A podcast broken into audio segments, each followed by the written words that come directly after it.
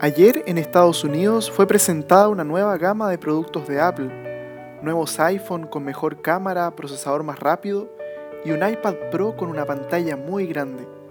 ¿Cuántos quisiéramos tener ese nuevo iPhone o iPad ahora ya?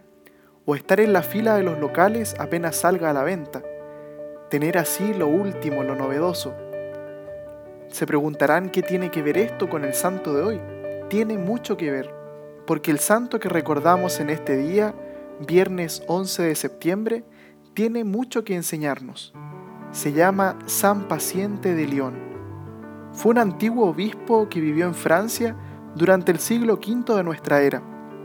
En la ciudad donde vivió hubo un largo tiempo de hambre, producto de la devastadora incursión de los godos.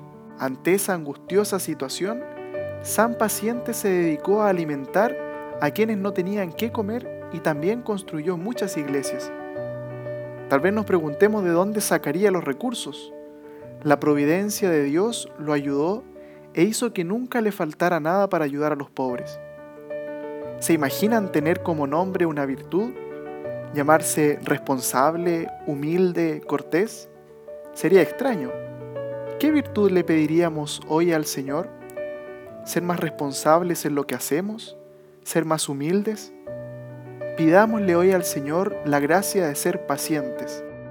Vivimos en un tiempo en que todo pasa muy rápido y todo cambia muy rápido.